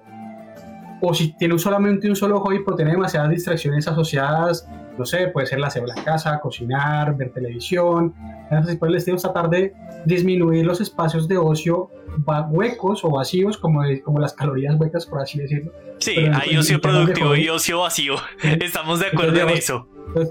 reducir, reducir ese, ese, ese ocio vacío y enfocarse más en el ocio productivo. Sí, en eso estamos completamente y más que todo, Y más que todo es, si uno empieza a hacer algo, yo, es mi recomendación, lo mismo que yo le he dicho a muchos de mis suscriptores, es si ustedes empiezan a hacer algo, traten de no parar hasta que termine. obviamente si ya les duele la mano o, están, o tienen sueño, obviamente pues paren. Pero si, tienen, están, si están enfocados en ese momento, no paren. Yo, dejen que su, que su imaginación fluya hasta donde, hasta donde le el límite. Porque esos momentos de inspiración o esos momentos en los cuales están supremamente emocionados de hacer algo es el que mejor resultado da. Sí. Acá que dice Ley González, a veces la falta de tiempo de motivación la cuestión de la motivación es que la gente, y también soy culpable, cree que la motivación es un campo de fuerza mística que nos rodea, nos penetra y mantiene unida la galaxia. No, no es así. Realmente la motivación, la motivación no, no es lo que hace el jovista, es la consistencia. Y una cuestión que ayuda bastante es la, la que llaman la regla de los 30 segundos. Haz algo que te tome 30 segundos. Vas a ver que vas a terminar haciendo mínimo 10 minutos. Y bien dicen, hecho es mejor que perfecto. Entonces, mucha gente cree que no, estoy cansado, entonces voy a esperar al fin de semana, que tengo ese, ese hueco de 5 horas para hacer mi hobby y va a ser perfecto, va a ser hermoso. Y la realidad es que ese tiempo perfecto, hermoso en el que van a tener a su disposición la maestría de los elementos, nunca va a llegar. Entonces siempre es mejor tener esos microtiempitos donde, oiga, sería lindo hacer esto. Tú lo hiciste. Ah, pero no hice nada más. ¿Y? Hiciste algo. Y el solo hecho de haberte sentado a crear algo, por muy pequeño que sea, ya tiene un valor propio. Ahí sí, ¿qué opinan? Pues yo digo que sí, tienes razón. O sea, el punto no es, eh, no es apuntar a algo perfecto, más si uno está comenzando. O sea, eso es lo que más lo frustra a uno en ese sentido cuando está comenzando algún tipo de actividad. O sea, solamente eh, recuerden cuando los niños empiezan a hablar, o sea, uno no habla bien, uno no habla perfecto pero uno tiene que empezar porque uno empieza con un hola hasta que empiece con la constancia, con la práctica termina hablando un nuevo idioma, ¿sabes? Y pues por la parte del tiempo, yo creo que, eh, digamos, la organización es súper importante y si tú quieres y si esta persona quiere hacer varios hobbies al tiempo, yo diría que pronto escogiera máximo dos y organizar a su semana con un tiempo específico para esas cosas. Yo sé que tenemos, eh, tenemos trabajo, Si tú vives solo, pues tú tienes que mantener tú solo, hacer las cosas de la casa, si tienes mascota, si tienes alguna pareja, alguna relación, que tus amigos, pero pues digamos, siempre hay que sacarle ese, a ese tiempo si uno de verdad está como emocionado y tiene ese interés de aprender esa nueva habilidad o tiene como ese interés de encontrar ese espacio donde distensionarse, desestresarse, como buscar la paz, ¿sabes? Porque eh, digamos en la parte de, tejer, o sea, tejer como tal, pues obviamente tú tejes una, puedes hacer un proyecto gigante como hacer bufandas, sacos, cobijas, pero para mí tejer es un espacio más que todo de tranquilidad. sí. Ayuda a bajar la ansiedad, te concentras, estás ahí hasta que te sientes bien, o sea, te sientes mejor, pero es encontrar el espacio y si uno quiere hacer eso, es ser juicioso con esos espacios que uno se autoimpone. Yo también tengo otra recomendación con, con respecto al tema de los hobbies, es si ustedes quieren empezar un hobby, piensen que el producto de ese hobby se va a regalar a alguien especial. Mucho puede ser su mamá, puede ser un amigo, puede ser una amiga, mucho, o si lo quieren quedar también, digamos, pero digamos, yo sí he sentido que regalarle las cosas que yo hago, las primeras cosas que yo hice, fue súper emocionante y me motivaba mucho a terminarlas, porque sabía que había alguien allá que estaba esperando lo que yo estaba haciendo. Entonces, si yo le esperaba que el resultado fuera para mí, obviamente yo le daba el espacio y le daba el tiempo que yo quisiera para poder. Pues si sé que es para alguien o que esté enfocado hacia una persona, la producción es súper rápida. Uno está muchísimo más enfocado y está muchísimo más dimensionado el tiempo, por así decirlo, porque uno se lo quiere dar a alguien. A la persona que sea. No estoy hablando de novios ni novias ni nada. A la persona que no quiera. Sí. Es una bonita motivación que lo impulsa a uno a terminar un proyecto. Sí. Y entonces, ahí sí, con esto me gustaría ya terminar la transmisión de la noche de hoy y dejarle una nota así alegre de que al final todas esas dificultades que pueden quedar son realmente obstáculos para superar y ser mejores en sus hobbies, llevarlos a un nuevo nivel y hacer algo más bello con ellos todavía. Así, que se puede hacer algo, se puede hacer algo. Y no importa lo que pase, pueden mejorarlo. Entonces. esa, es la conclusión, esa es la conclusión más bonita que se puede tomar con respecto a los hobbies. Sí. Además que, como lo dijimos, un hobby siempre puede ayudar en otro aspecto de tu vida y puede ser algo bueno y que te ayuda a crecer como persona. Entonces yo creo que por, por el momento así me gustaría acabar la noche de hoy y despedirnos por el momento de todos nuestros espectadores. Ah, aquí es donde, vaya, no lo practiqué, pero deberíamos tener el desvergonzado plug comercial. Que es entonces, sí, Telerion, muchísimas gracias por haber participado la noche de hoy. Ah, lástima, lo, de, lo de los problemas técnicos que ocurrieron a todo lado. De hecho, me acabo de dar cuenta que hasta tuve problemas técnicos yo. Se darán cuenta en el podcast. Se darán cuenta en la edición de podcast. Ah, lo pueden encontrar, ya saben, por su canal de Twitch. Telerion, igualito T-H-E-L-E-R-I-O-N. Ahí lo pueden encontrar. y si quieren escuchar de vez en cuando cosas que escribo en, Twitter, eh, mi Twitter es slash acevedo06. Cualquier cosa. Listo. También muchísimas gracias a Midnight Cat que hoy también nos hizo el favor de acompañarnos y espero que también que siga siendo regular. Eh, ¿Dónde te podemos encontrar? Que decir verdad, eso sí, todavía me lo pregunto. todavía no tengo redes sociales todavía fijas. El otro jueves sí les daré, eh, pero pues por el momento me pueden encontrar con Midnight Cat midnightcat.01, ah, perdón, midnightcat.midnight.cat en Instagram. Ok, listo. Yo soy uno de sus co-hosts, Halbard. Me pueden encontrar en Twitch, Instagram, Twitter y GitHub como Halbard Hobby. H-A-L-B-A-R-D H-O-B-B-Y. Muchísimas gracias. ¿Ah? ¿GitHub? Sí. Sí, yo también hago código. compartiendo códigos en librerías. Ahí, está mi código para hackear la NASA. sí, entonces sí. Se les agradece muchísimo la participación de la noche de hoy. Muchísimas gracias. Esperaremos que estén la próxima semana para seguir explotando sus cabezas un poco. Porque a decir verdad, ¿saben una cosa que siempre me ha producido curiosidad?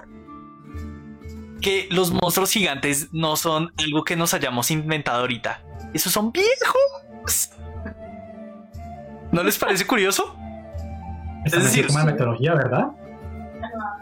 Es decir, pensemos, todo el mundo vende, vende a Godzilla como el rey de los monstruos. Pero he visto monstruos gigantes que son más viejos, ¿o no? Sí, pues obviamente esos vienen mucho más, o sea, de la mitología casi todos tienen monstruos gigantes. Exacto. Y de eso podrán hablar, de eso podrán hablar más la semana que viene. Ahorita, nuevamente, muchísimas gracias a todos y los dejamos por esta por la noche de hoy.